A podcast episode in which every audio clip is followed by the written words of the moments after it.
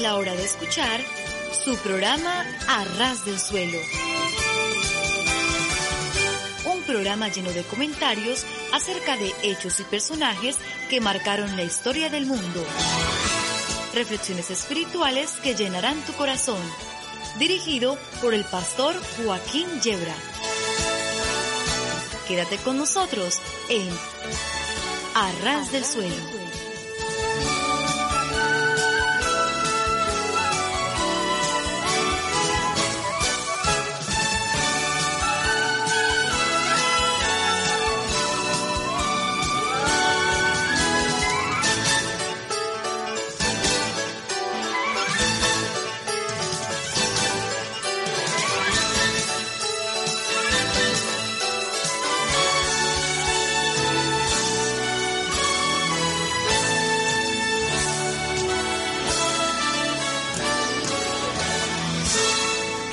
Sí, sí, sí, sí. Estar a ras del suelo es de lo mejor que nos puede suceder, porque si tropezamos y caemos nos hacemos muy poquito daño.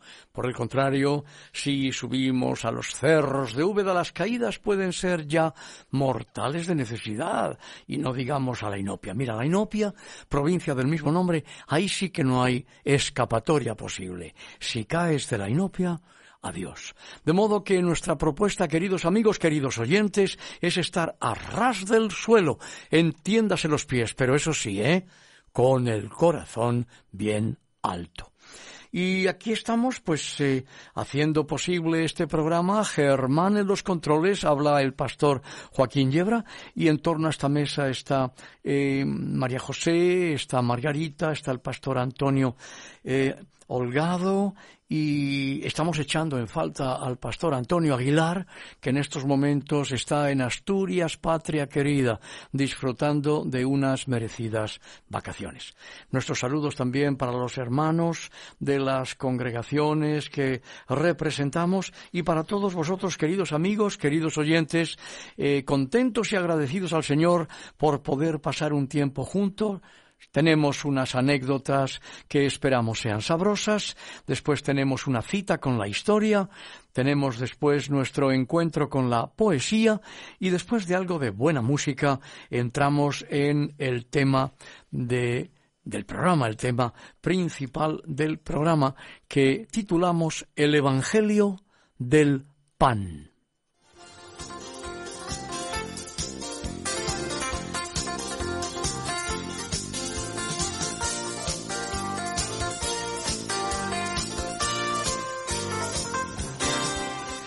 Habido personas que han hecho la vida agradable para sí y para los demás con muy pocos medios. Se cuenta la historia de que había en Japón un grupo de caballeros de cierta edad que solían reunirse a charlar y a beber té. Una de sus diversiones consistía en buscar costosas variedades de té y crear nuevas mezclas para deleitar el paladar. Cuando le llegó el turno de agasajar a los demás, al miembro de más edad del grupo hizo alarde del más exquisito ceremonial para servir un té cuyas hojas había extraído de una lata de oro. Todo el mundo se deshizo en elogios hacia el té y quisieron saber cómo había conseguido hacer tan excepcional mezcla. El hombre sonrió y dijo, Caballeros, ese té que han encontrado tan delicioso es el que beben los empleados de mi granja. Las mejores cosas de la vida no son costosas ni son difíciles de encontrar.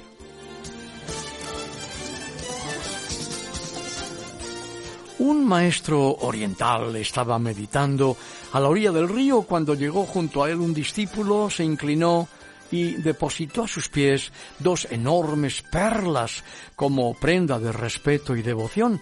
El maestro abrió sus ojos, tomó una de las perlas, pero con tan poco cuidado que se le escapó de la mano y fue rodando hasta caer en el río. Horrorizado el discípulo se zambulló en el agua para recuperarla, pero a pesar de bucear una y otra vez, hasta que se hizo de noche, no consiguió dar con ella. Al fin, completamente empapado y exhausto, sacó al maestro de su meditación y le dijo, Tú viste dónde cayó, indícame el lugar exacto para que yo pueda recuperarla. El maestro tomó la otra perla, la lanzó al río y dijo, justo allí. De modo que no tratemos de poseer cosas porque las cosas en realidad no pueden ser poseídas. Limitémonos a cerciorarnos de que no somos nosotros los poseídos por las cosas y entonces seremos copartícipes con Dios en la soberanía de la creación.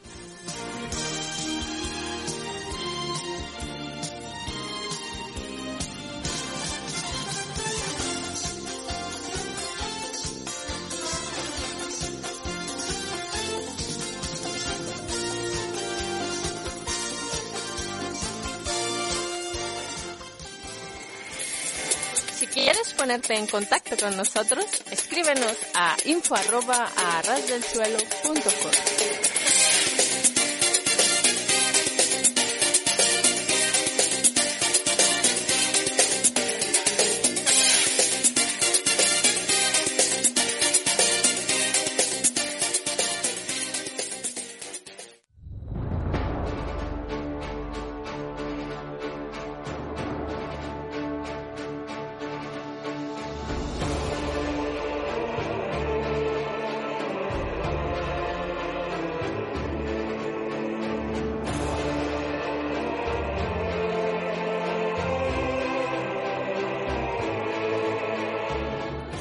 Hemos llegado al momento de nuestra cita con la historia. Y en esta ocasión vamos a recordar a Juan Wycliffe, es decir, la reforma antes de la reforma. Cuando Marco Polo comenzaba sus famosos viajes al lejano oriente, allá por el año 1324, Juan Wycliffe cumplía cuatro años de edad los franciscanos radicales estaban denunciando las riquezas del papado y el Papa Juan XXII estaba aproximadamente a la mitad de su reinado. El mundo, como era conocido para los europeos, estaba en paz y Roma tenía autoridad final en las vidas de la gente, tanto del continente como de las islas británicas. De Agustín y Constantino hasta el nacimiento de Wycliffe, la Iglesia era el centro de la vida de cada persona. La llamada Edad Oscura, una descripción puramente protestante, pues era simplemente un periodo en gran calma durante el cual eh, el poder de la Iglesia fue inmenso. Juan, Wycliffe eh, vino al mundo en medio de esa calma, pero las aguas serían pronto movidas y Wycliffe se uniría a, a, la situación en Inglaterra, entonces envuelta en guerra, la guerra de los cien años con Francia, aunque estrictamente hablando la guerra de los cien años solo duró 99, entre 1339 y 1453. Esta lucha era porque algunos ingleses estaban cansados de los exorbitantes impuestos que tenían que pagar a la Iglesia de Roma y Francia era el brazo de la Iglesia en aquella región. Entre un tercio y una cuarta parte de la tierra de Inglaterra pertenecía a la Iglesia de Roma. Este deseo de retener el dinero y de reposeer la tierra que los ingleses veían como de ellos, pues se trajo un conflicto directo con el papado. El papa quería retener la tierra y el dinero y de esta manera los franceses fueron llamados a su servicio y sirvieron. Wycliffe nació en el año 1320 y estudió teología en la Universidad de Oxford. Moriría en el año 1384.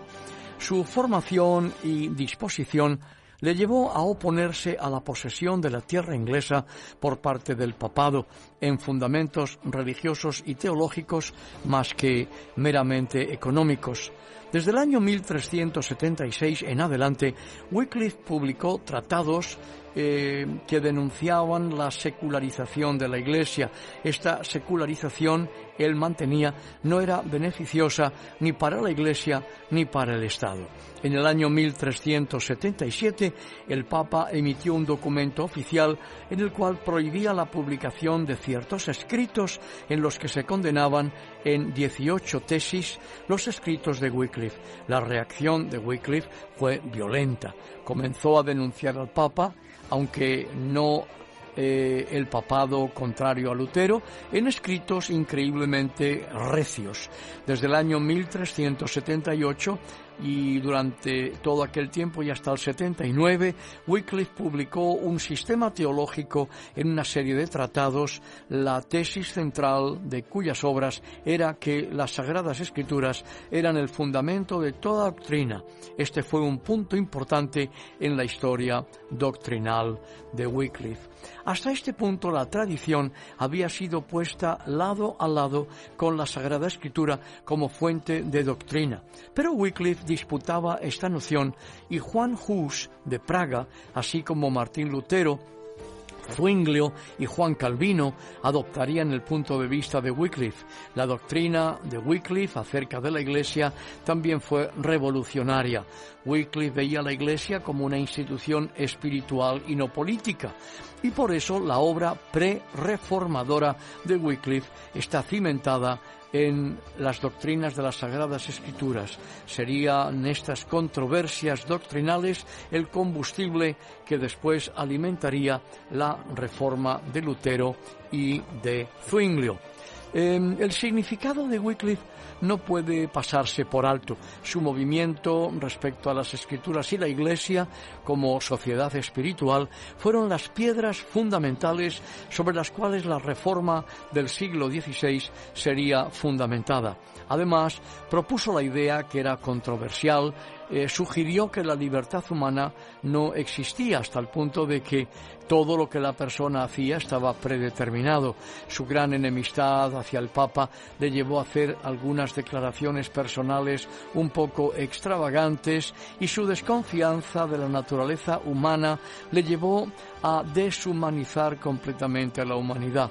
Aún así, sin Wycliffe no podría haber habido reforma o por este medio una traducción inglesa de la Biblia tampoco habría sido posible. La traducción de Wycliffe es muy bien conocida. Hizo su trabajo partiendo de la Vulgata latina y dando así al pueblo inglés la primera traducción de las escrituras en su propia lengua, en el inglés de la época. Su traducción fue consultada por Tyndale, Coverdale, por los obispos y por supuesto por los traductores autorizados. Eh, él fue un traductor antes que Lutero, teólogo antes que Calvino y reformador antes de la propia reforma. Después de la muerte de Wycliffe no aparecería otro reformador antes de la reforma propiamente dicha hasta Juan Hus, que vivió entre 1369 y 1415. En el año 1414, el papado eh, intentó poner final a la división que se acercaba eh, llamando, eh, convocando el concilio de Constancia, donde Juan Hus fue condenado y ejecutado un 6 de julio del año 1415. También Wycliffe, aunque ya muerto durante mucho tiempo, fue eh, profundamente censurado. Pero la ola no sería destruida. Las puertas de inundación abiertas por Wycliffe alcanzarían su fruto en Zwinglio y después en Lutero.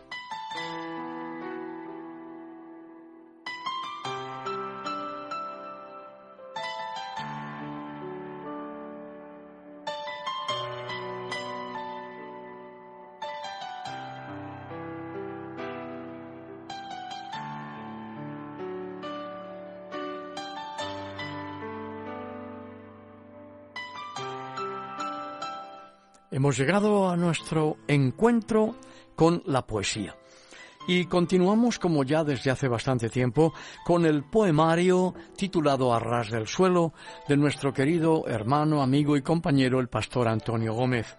En esta ocasión, el poema que vamos a compartir es el titulado ¿Por quién he de seguir llorando?, escrito en Munera el 28 de agosto del año 2004.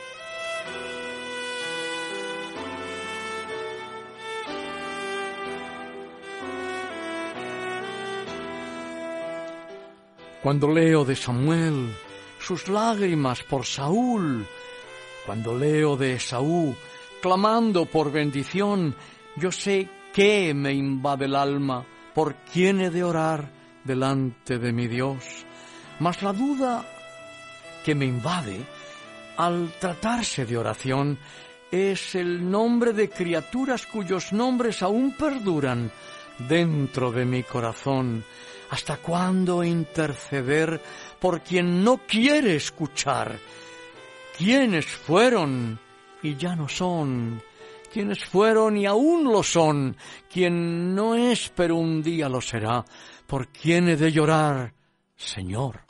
¿Por quién mis lágrimas no más?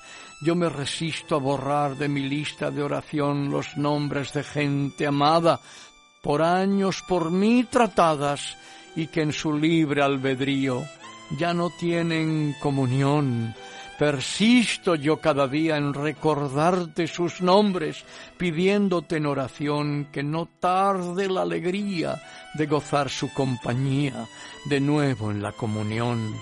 Me resisto a no llorar por dos lindas criaturas que en su infancia la ternura les dimos en nuestro hogar. Quisiera, Señor, muy viva la llama siempre tener hasta el día que de nuevo en ellos venga el renuevo de servirte otra vez.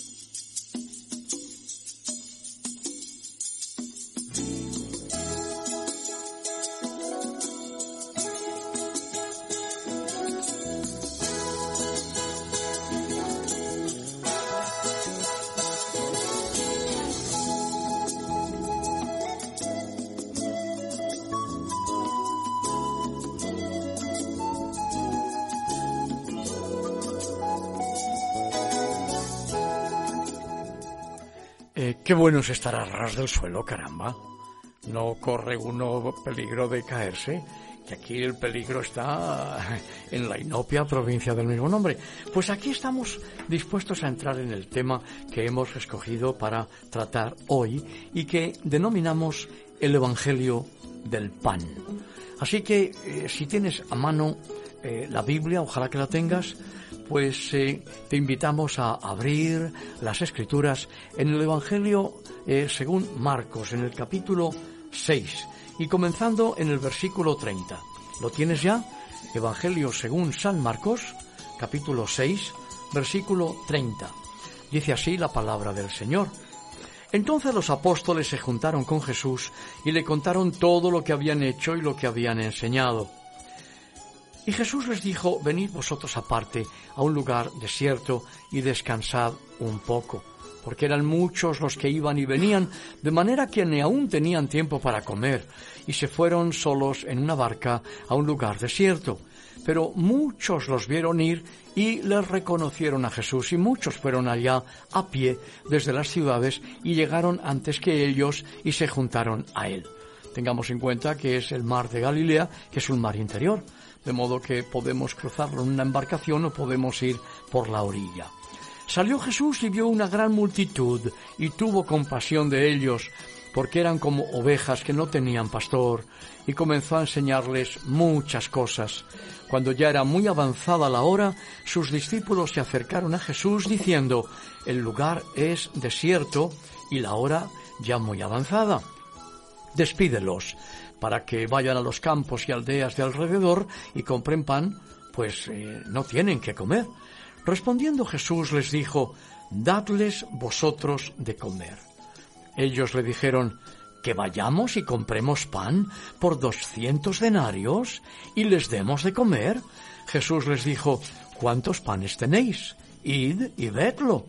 Y al saberlo, le dijeron, cinco y dos peces. Y Jesús mandó que hiciesen recostar a todos por grupos sobre la hierba verde, y se recostaron por grupos, de ciento en ciento y de cincuenta en cincuenta. Entonces Jesús tomó los cinco panes y los dos peces, y levantando los ojos al cielo, bendijo, y partió los panes, y dio a sus discípulos para que los pusiesen delante, y repartió los dos peces entre todos. Y comieron todos, y se saciaron y recogieron de los pedazos doce cestas llenas y de lo que sobró de los peces y los que comieron eran cinco mil hombres. Enseguida hizo a sus discípulos entrar en la barca e ir delante de él a Bethsaida, en la otra ribera, entre tanto que Jesús despedía la multitud. Y después que los hubo despedido, Jesús se fue al monte a orar y al venir la noche, la barca estaba en medio del mar y él solo en tierra, y viéndoles remar con gran fatiga, porque el viento les era contrario, cerca de la cuarta vigilia de la noche, vino Jesús a ellos andando sobre el mar, y quería adelantárseles. Viéndole ellos andar sobre el mar, pensaron que era un fantasma, y gritaron, porque todos le veían, y se turbaron. Pero enseguida habló con ellos y les dijo, Tened ánimo, soy yo, no temáis. Y subió a ellos en la barca, y se camó el viento, y ellos se asombraron en gran manera, y se maravillaban, porque aún no habían entendido lo de los panes, por cuanto estaban endurecidos sus corazones. Bueno, pastor, mira, es que tengo muchas dudas sobre este tema y yo creo que los discípulos estando cerca del Señor y viendo todas sus actitudes, ¿por qué dudaban tanto? ¿Eran así de incrédulos? Pues yo creo que eran por lo menos, por lo menos, por lo menos tan incrédulos como nosotros, ¿verdad? por lo menos, ¿eh? Por lo menos. Además de ser incrédulos, oye, eran bastante supersticiosos, ¿eh? Fíjate, lo primero que piensan cuando ven a Jesús es que era un fantasma. Tremendo, ¿eh? Claro, es que yo entiendo porque yo soy incrédula, pero es que no tengo a Jesús a mi lado, o por lo menos no lo veo. Y sin embargo, como hemos hablado, y además nos ha dado tanta alegría, caramba, cuando has llegado y has dicho, vengo llena del Espíritu Santo, gloria a Dios. Pues que sepas que el Espíritu Santo, y que sepas que el Espíritu Santo es el Espíritu del Padre y del Hijo, que por lo tanto el Señor está en ti y está a tu lado. Eh, pero es verdad que eran incrédulos como eh, todos nosotros, porque la vieja naturaleza carnal en todos nosotros está presente y es incrédula, nunca mejor dicho, por naturaleza. Por naturaleza. Sí, sí, es cierto. Eh, leyendo esto, este, este, este relato del Señor, mmm, sí, me están diciendo que suba la voz y que suba la Biblia, que suba a lo alto todo. Joaquín, cuando dice, dijo Jesús, darle vosotros de comer, y luego más abajo en el 38 dice, ¿cuántos panes tenéis? Id y vedlo. Claro, entre 5.000, eh, ¿quién tenía esos dos peces, esos dos peces o pececillos y esos cinco panes? ¿Quién los tenía? ¿Los 5.000 o entre los apóstoles? No, por el otro texto que tenemos, otra de las versiones que tenemos en los evangelios, se nos dice que había un muchacho, un muchachito que tenía allí eso, eh, los pececitos secos, porque claro, fresco no nos podía tener. Bueno, el pescado en la época o se compraba al momento de llegar los, los pescadores o de lo contrario tenía que conservarse como en nuestros días. Exactamente igual, habrás visto en las lonjas como una vez que eh, se ha pujado y ya se ha comprado el lote, inmediatamente después se cubre con hielo para que se pueda conservar. Y en nuestros días tenemos un frío industrial, un frío artificial que podemos producir y, de 400 o 600 kilómetros, mira cómo nos llega el pescado tan fresco aquí en Madrid, en el centro de la península ibérica y nos llega el pescado en muy buen estado. Pero en la época em, eh, por la influencia de los fenicios, que eran magníficos en esto, se conservaba el pescado en eh, sal, eh, y en las salmueras o también en los salazones. Pero eh, el nombre del crío, bueno, el nombre del crío, no, el crío por lo menos llevaba los peces, ¿no? pero, pero el pan, ¿quién los llevaba? Él los llevaba también. También. Sí, sí. No solamente los pececitos, sino el pan también. llevaba, claro. Llevaba ah. su almuerzo, caramba. Ah, empecemos por ahí. Llevaba su almuerzo. Tú fíjate que eh, en este texto que hemos leído, cuando se nos habla de em, eh, la, la, cesta, un poquito em, em, más adelante en el texto, lo hemos leído, que comieron todos y se saciaron y recogieron de los pedazos doce cestas llenas y de lo que sobró de los peces eh, y los que comieron eran cinco mil hombres. La palabra cestas eh, para estas doce cestas que recogieron es la palabra en el original griego del Nuevo Testamento es la palabra kofinos que es la cesta de la comida diaria, la cesta que lleva el trabajador, eh, el lunchbox, que dirían algunos más sofisticados hoy de modo que no es una cesta enorme, porque sobró poquito, como ves. Em, eh, Joaquín, mm, me estaba preguntando, eh, cuando dice los 5.000 hombres, eh, ¿se refieren a hombres, a varones o, mujeres, niños? ¿Cómo? ¿Estos 5.000 que eran hombres, varones o era juntamente con las mujeres y los hijos y los críos? No, no, la palabra... Porque irían en familia, en, multitud. La palabra hombres en este texto, concretamente, en este capítulo 6 del Evangelio de Marcos, ¿eh? y versículo 44, se refiere a varones.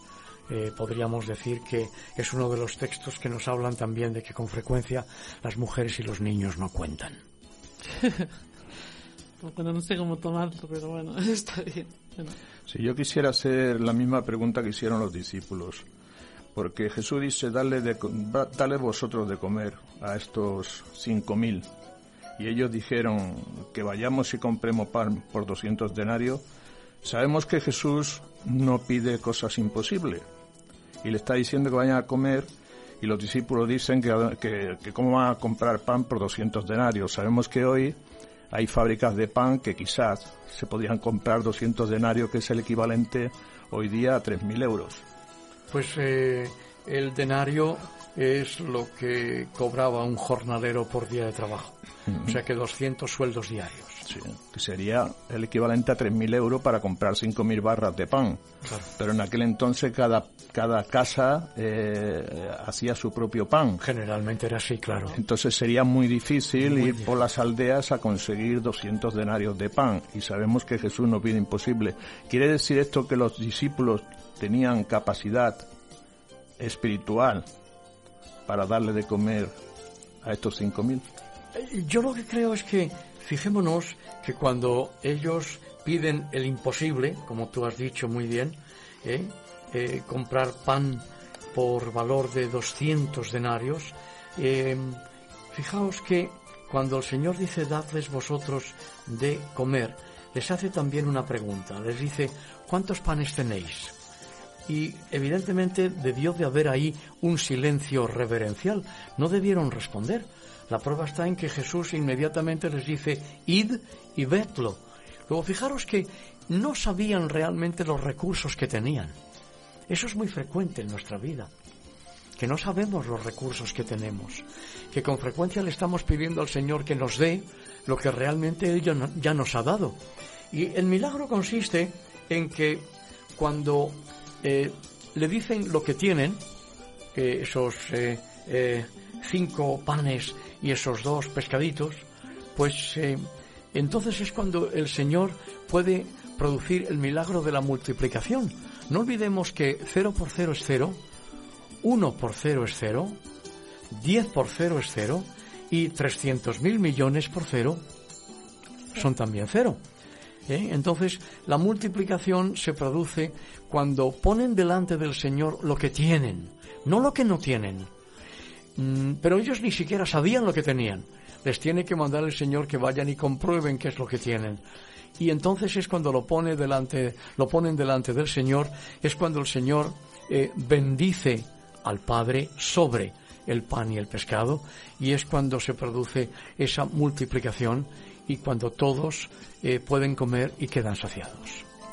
Bueno, pastor, pero eh, estamos hablando de una multitud de cinco mil hombres. ¿Cómo puede ser que solo un chico, un muchachito, tenga dos panes y un peces y el resto de la gente? Cinco panes. Cinco panes y dos peces y el resto de la multitud, nada.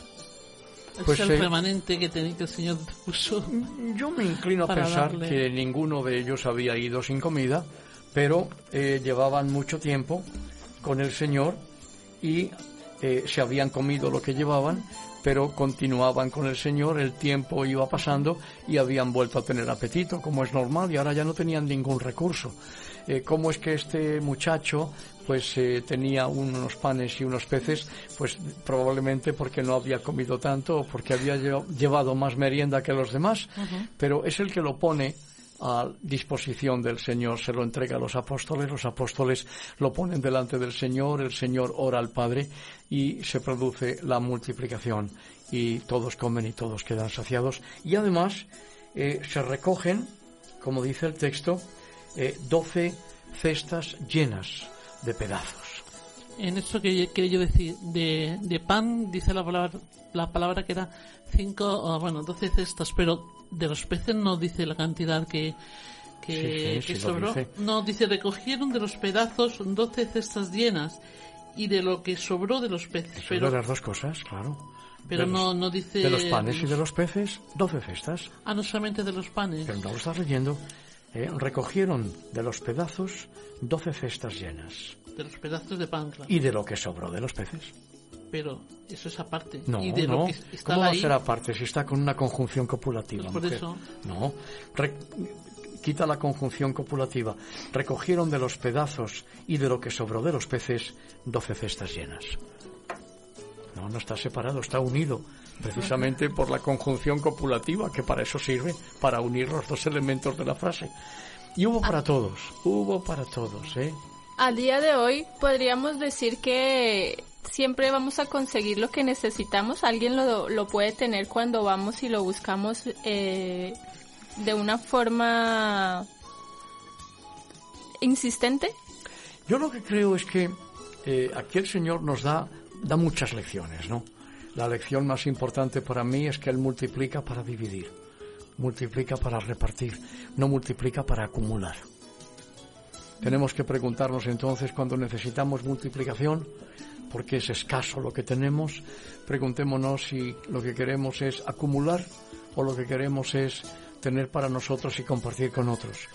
Y creo que también aquí nos enseña el Señor lo que te comentaba antes, al decirles id y ved lo que tenéis, porque la tendencia nuestra, eh, muy pesimista, es ver siempre el vaso a la mitad como medio lleno.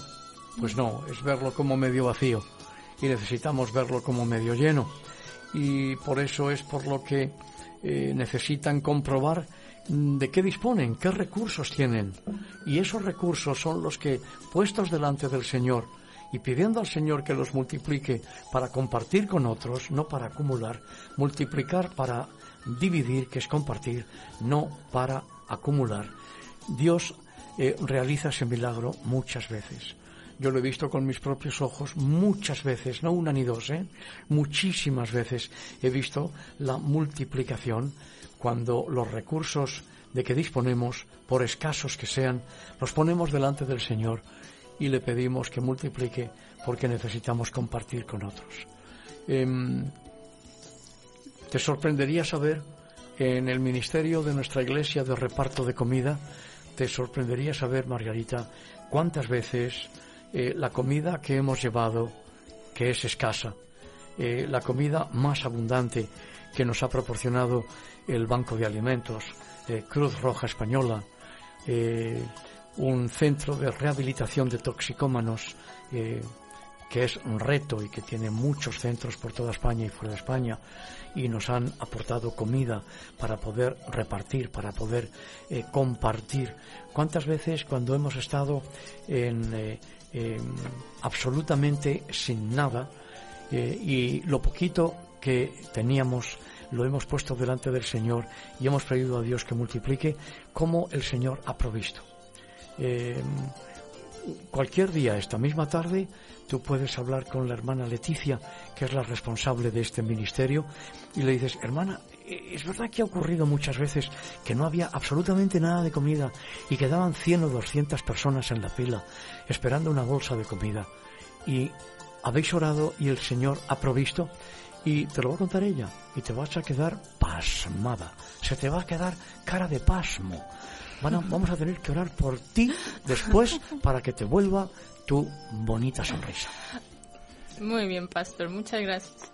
Eh, en, el Evangelio de Juan, en el capítulo 6, del 15 al 21, narra este mismo evento, este, este milagro de la multiplicación de los panes y los peces, y Jesús aprovecha para eh, predicar, o eh, usa este milagro para predicar y decir que Él es el pan de vida. Eh, ¿Nos puedes hablar un poco de, de esto, de este símbolo que es el pan, que habla aquí del pan y los peces? Claro, el Señor siempre aprovecha, como tú muy bien has dicho, todos los milagros, porque todos los milagros del Señor son señales y tienen un plano de realización en el tiempo y en el espacio y siempre hay personas beneficiadas por estas señales o signos del Señor, pero en tanto, en cuanto son signos, eh, contienen todos ellos también arquetipos que nos hablan de una realidad trascendente, de algo que va más allá de lo aparente. Efectivamente, como tú has dicho, Jesús es el pan, el pan vivo que descendió del cielo. Em, la figura del pez eh, es una figura menos conocida en el mundo occidental. Eh, nos ha llegado eh, el signo de identificación de los primeros cristianos, eh, el pez, palabra que en griego es ictus y que está constituida como un acróstico con las iniciales de las palabras Jesús, Hijo de Dios, Salvador. Pero el pez es la figura eh, rabínica em, de las más antiguas en las Sagradas Escrituras y en la tradición de Israel. Eh, el pez mm, en la eh, historia parabólica de Jonás. La señal de Jonás es el pez. Em, representa lo más hondo y lo más profundo eh, que Dios aporta para salvar al hombre. Jonás es salvado por ese gran pez. La palabra ballena la ha inventado el hombre, no está en la escritura, para nada. Es un pez específicamente creado y diseñado por Dios para poder acoger a Jonás y que esté a salvo en medio de las aguas, de las ondas del mar, en medio eh, de lo que significa el caos y que pueda estar a salvo y que es por lo tanto la figura del Mesías. Eh, el pez es también el arca de los días de Noé. Eh, siempre es la figura arquetípica que nos habla de aquello que aporta nuestra salvación, nuestra protección en medio siempre del caos. El caos del diluvio en un caso, el caso, el caos de las aguas en el otro caso. Em, y es la figura del Mesías, cuando Jesús ya resucitado eh, se reúne con los discípulos en una playa. Eh, han estado faenando toda la noche, no han logrado eh, capturar nada, están muy frustrados y el Señor hace acto de presencia, les dice eh, hacia dónde deben echar la red y entonces cuando sacan las redes están llenas de, peces que, están a punto de romperse. Eh, cuando llegan a la orilla con dificultad, con esos 153 em, peces, 153, 1 y 5, 6 y 3, 9, eh, Jesús ya está en la orilla esperándolos y ya tiene un gran pez puesto sobre las ascuas. Es el pez número 10, el que va a completar el número 10. 153, 153 más 1, el 10. Eh, y ya está sobre las ascuas y ya está preparándose para comerlo. Y lo comen con él. Él les dice, tomad, comed. Son las mismas palabras que ha dicho en la Pascua. Y es que no importa si es eh, pan y vino, o si es cordero, o si es pescado, ¿eh? Eh, él siempre da a comer, él siempre nutre, él siempre alimenta. Y en este caso el pez, claro, es una figura arquetípica, simbólica, muy, muy preciosa. Al principio de, la cristiandad sabemos que dibujaban peces en la pared en dirección a donde se reunían los cristianos que tenían que estar eh, haciendo las reuniones escondidas. Eh, ¿Indicaban estas señales por aquí vas a la salvación? claro, claro, aunque eh, digamos que cumplían un doble propósito, ¿no? Por una parte lo que estaban diciendo era de forma secreta donde estaban reuniéndose los discípulos y naturalmente pues que que apuntaba a la salvación. Al fin y al cabo, recordemos que la palabra salvación en el hebreo bíblico es la palabra Yeshua, que es el nombre propio Jesús. Jesús, Salvador o salvación. Eh, nosotros decimos salvación porque pensamos pues como eh, occidentales que somos y hemos recibido la cultura de los griegos, que fueron los que inventaron el pensamiento abstracto a través de los romanos, y por eso es que la palabra tiene dos vertientes, la, eh, la vertiente abstracta, salvación, y la vertiente concreta, salvador.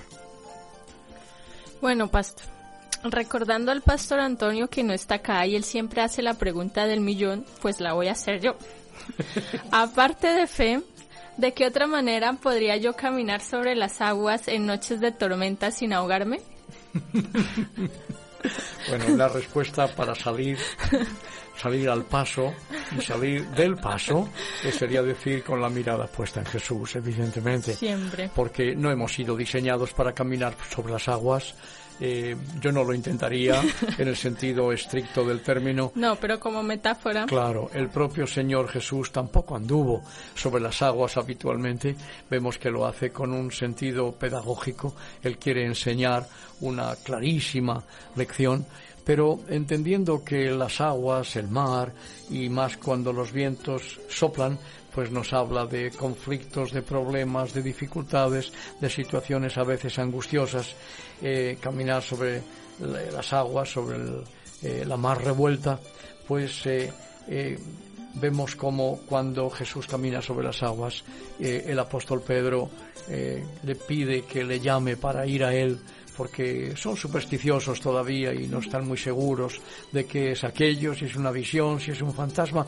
Y mientras Pedro mantiene la mirada fija en Jesús, puede caminar sobre las aguas también, pero tan pronto eh, siente miedo y mira alrededor, en ese momento comienza a hundirse. Ahora hay una cosa muy importante, Jesús no le deja hundirse. Jesús le mantiene caminando sobre las aguas mientras él mantiene la vista en Jesús. Pero cuando la aparta de Jesús, Jesús no la aparta de él. Esto es importante que lo tengamos presente, sobre todo considerando que puede haber algún amado hermano o hermana que se ha ido un poquito lejos, que se ha apartado del Señor, que ha apartado la mirada, que tenga la seguridad de que el Señor no ha apartado su mirada de él o de ella y que tiene los brazos extendidos para sostenerle, que no tiene necesidad de hundirse. Sí, a mí me gusta mucho cuando leo la Biblia eh, imaginar y, y escenificar. Y veo que este milagro de caminar sobre las aguas, cuando Jesús camina sobre las aguas, siempre viene después de que haya ocurrido este milagro de la multiplicación de los panes y los peces. Esto ocurre en Besaida, Julia, en un lugar desierto, pero eh, luego Jesús le dicen que vayan a la otra orilla de Besaida. Por lo visto debía de tener dos orillas. Y, le esperaran allí. Y Jesús sube al monte a orar mm. para que le esperen eh, sus discípulos en la otra orilla, para luego volver a Capernaum, que es de donde habían partido. Efectivamente.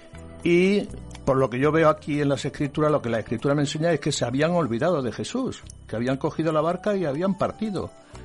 Y que Jesús tiene que caminar para poder alcanzarles. Porque al otro día, cuando los, eh, los que estaban allí en Besaida, que le eh, vieron marchar a los discípulos con la única barca que había, porque estaban pescando de noche, allí se pescaba de noche, eh, pues le dicen, ¿cómo has venido tú aquí? Le dicen los demás eh, que habían, se habían alimentado con este milagro, ¿no? ¿Cómo, cómo estás tú aquí? Si yo, nosotros vimos que la barca eh, se marchaba sola. Y yo encuentro en este milagro de caminar sobre las aguas como, como que no tuvo más remedio, ¿no? Que no tuvo más remedio que caminar sobre las aguas y también darle una lesión a los, a los discípulos, porque dicen que cuando estaban a la mitad de, del lago de, de Genesaret, que no podían eh, continuar por causa de una tempestad, que me imagino yo que también levantaría la tempestad Jesús para, que no avanzaran, para que no llegaran hasta la otra orilla. Y, me gusta verlo así, ¿no? Me gusta ver esta historia eh, de, de, esta forma. ¿Qué opina, pastor? Efectivamente, claro, el mar de Genesaret o mar de Galilea, el Kineret, como se llama en hebreo hasta el día de hoy, es un mar interior es un mar interior, es un lago de unas dimensiones tan grandes que supera normalmente el tamaño de la mayoría de los lagos y por eso es que eh, se le llama mar de Galilea, mar interior, un mar interior. Y naturalmente, claro, se puede ir a la otra orilla andando, podemos recorrerlo andando o bien atravesarlo. Y, creo que es una visión muy, muy clara eh, y también nos habla de que los discípulos se echan en falta al Señor cuando se encuentran en medio de la tormenta, en medio de la dificultad.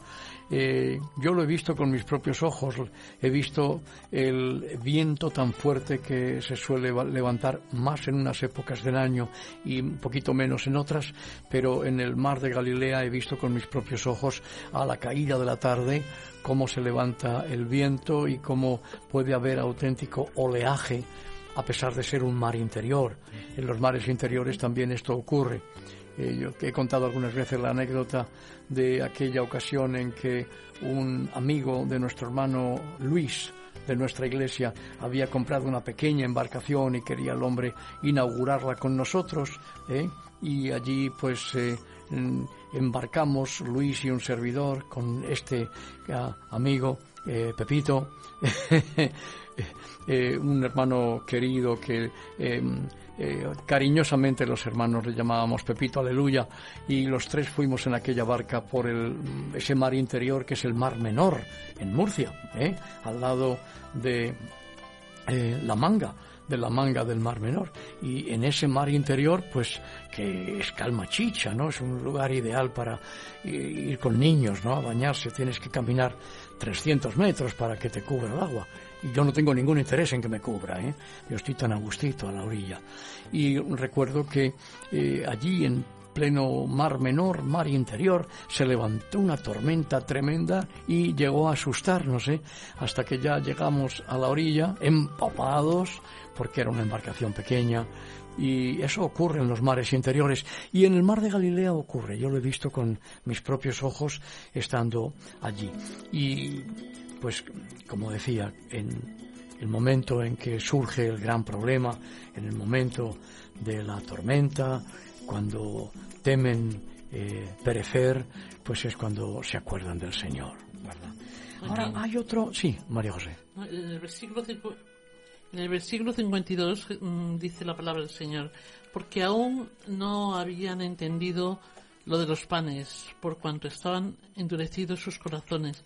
Y me pregunto cómo es que estaban endurecidos sus corazones después de haber visto lo que, Bueno, por falta de fe. La falta de fe endurece el corazón y la fe ablanda el corazón. De modo que sus corazones estaban endurecidos por su falta de fe. Ahora, mm, en este versículo que has compartido, eh, lo más importante, me parece a mí, es que aún no habían entendido lo de los panes. La causa era su falta de fe, su endurecimiento de corazón. Aún no habían entendido lo de los panes. ¿Qué es lo que tenían que entender? ¿Qué es lo que tenían que entender? El Señor había multiplicado los panes y el pescado, se había repartido a todo el mundo, no sabemos las cantidades como fueron, Eh, hay algunos intérpretes que creen que no fue mucha cantidad, pero que eso poquito que comió cada uno, repartido por el Señor, produjo el milagro de que lo poco del Señor es más que lo mucho de los hombres. O fue una cantidad muy grande, yo no lo sé, realmente no me importa en absoluto. Lo que sé es que se multiplicó y todos comieron. Lo que me importa es que el texto dice que quedaron saciados. Es decir, que lo que sacia de verdad es lo que nos da el Señor. Lo que procuramos nosotros, aunque sea de la forma más lícita, no llega a satisfacernos. Y por eso vamos a estar siempre buscando más. Por eso nadie queda satisfecho nunca de lo que ha conseguido con sus manos. Y el afán produce eh, ese desgaste tan hondo en los seres humanos que nunca eh, quedamos satisfechos con lo que tenemos cuando es fruto de nuestro esfuerzo, de nuestro afán, el afán que va frecuentemente unido al afán por el dominio, por la dominación, y en cambio lo que Dios nos da, aunque no sea mucho, nos deja satisfechos. Por eso es que a mí me importa poco si la cantidad multiplicada fue enorme y cada uno se llevó, oye, un pedazo de, de, bocadillo de, de pescado, eh, en el que el Señor se entretuvo hasta en quitarle las espinas, vaya usted a saber, o si fueron solamente unas porciones que no fueron excesivamente grandes, pero el hecho es que todos quedaron saciados. Eh, yo creo que ahí es donde está la verdadera lección. Lo que Dios nos da nos sacia. Lo que nosotros conseguimos puede temporalmente saciarnos, temporalmente. Por eso estando junto al pozo de Jacob, a la mujer samaritana a la que Jesús le pide que le dé agua, y ella le dice eh, eh, eh, que cómo es que le pide agua, porque esta mujer está sorprendidísima de que un judío pida ayuda a una mujer samaritana y en medio del campo, un varón a una mujer, un judío a una samaritana. Ahí Jesús está rompiendo todos los esquemas. Eh, él dice que él tiene un agua para ella que va a saciar su sed. Y la mujer dice, pero ¿cómo vas a dar tú a beber si ni siquiera tienes con qué sacar el agua? Es lo mismo, eh, el agua que Dios da sacia, la que nosotros conseguimos pues mitiga o apaga nuestra sed por un tiempo, pero volvemos a tener sed. El alimento que Dios nos da, el pan vivo que descendió del cielo, el pescado, símbolo del Mesías, ese sacia para siempre. En el texto que tenemos en el capítulo 8, donde el Señor alimenta a cuatro mil y tiene que volver a decirles lo mismo, cuando los discípulos dicen, ¿de dónde podrá alguien saciar de pan a estos aquí en el desierto? Desierto es lugar desértico, ¿eh? no desierto de dunas. Estoy en el capítulo 8 de Marcos y en el versículo 4. Y en el versículo 5 vemos que Jesús tiene que hacerles de nuevo la misma pregunta. ¿Cuántos panes tenéis? Ellos en esta ocasión lo sabían, dijeron siete. Y Jesús hace exactamente lo mismo. Manda a la multitud que se recueste en la tierra. Toma los siete panes, da gracias al Señor, al Padre Eterno.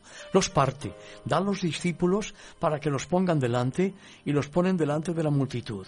Tenían también unos pocos pececillos, los bendijo el Señor, mandó que también los pusiera delante. Eh, comieron y se saciaron y recogieron de los pedazos que habían sobrado siete canastas.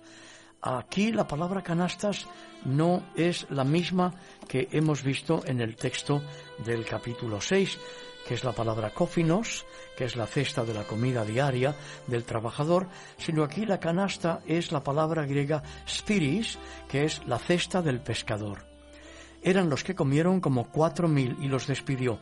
Y luego entrando en la barca con sus discípulos, vino a la región de Dalmanuta. Eh, ahora fijaros saltando al versículo 14. Los discípulos habían olvidado traer pan. No tenían nada más que un pan en la barca. Y Jesús les dice, mirad, guardaos de la levadura de los fariseos y de la levadura de Herodes. Y ellos se ponen a discutir. Piensan que es una manera indirecta de Jesús de recriminarles no haber traído pan, al hacer referencia a la influencia de los fariseos y de los herodianos como una levadura. Discutían entre sí diciendo es porque no trajimos pan. Y en el versículo 17 dice que entendiéndolo Jesús les dijo, ¿qué discutís? ¿Porque no tenéis pan? ¿No entendéis ni comprendéis? ¿Aún tenéis endurecido vuestro corazón? Teniendo ojos no veis y teniendo oídos no oís y no recordáis cuando partí los cinco panes entre cinco mil? ¿Cuántas cestas llenas de los pedazos recogisteis? Y ellos dijeron doce. Y cuando los siete panes entre cuatro mil, ¿cuántas canastas llenas de los pedazos recogisteis? Y ellos dijeron siete. Y Jesús les dijo, ¿cómo aún no entendéis? La pregunta que tenemos que hacer en esta ocasión a todos vosotros, queridos amigos, queridos oyentes, es, ¿entendemos lo que hizo el Señor? ¿Nos damos cuenta de que nuestro corazón endurecido no nos permite darnos cuenta de que esos pedazos que sobraron pueden ser hombres y mujeres?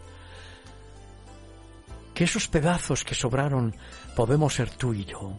Que Dios quiere recogerte y guardarte para que nada se pierda y que en Cristo Jesús tenemos perdón de pecados y vida eterna, es lo que te proponemos. Abre tu corazón a Jesucristo, invítale a venir a tu vida como tu Señor y Salvador personal, el que dio su vida por ti en la cruz del Calvario. Volveremos a encontrarnos de nuevo, será naturalmente con el favor de Dios. Hasta entonces, solamente podemos deciros que el Señor os bendiga y os guarde. Hasta pronto, adiós. Gracias por acompañarnos en una emisión más de Arras del Suelo, dirigido por el pastor Joaquín Yebra. En nuestro próximo encuentro tendremos más noticias de interés para ustedes. Hasta entonces.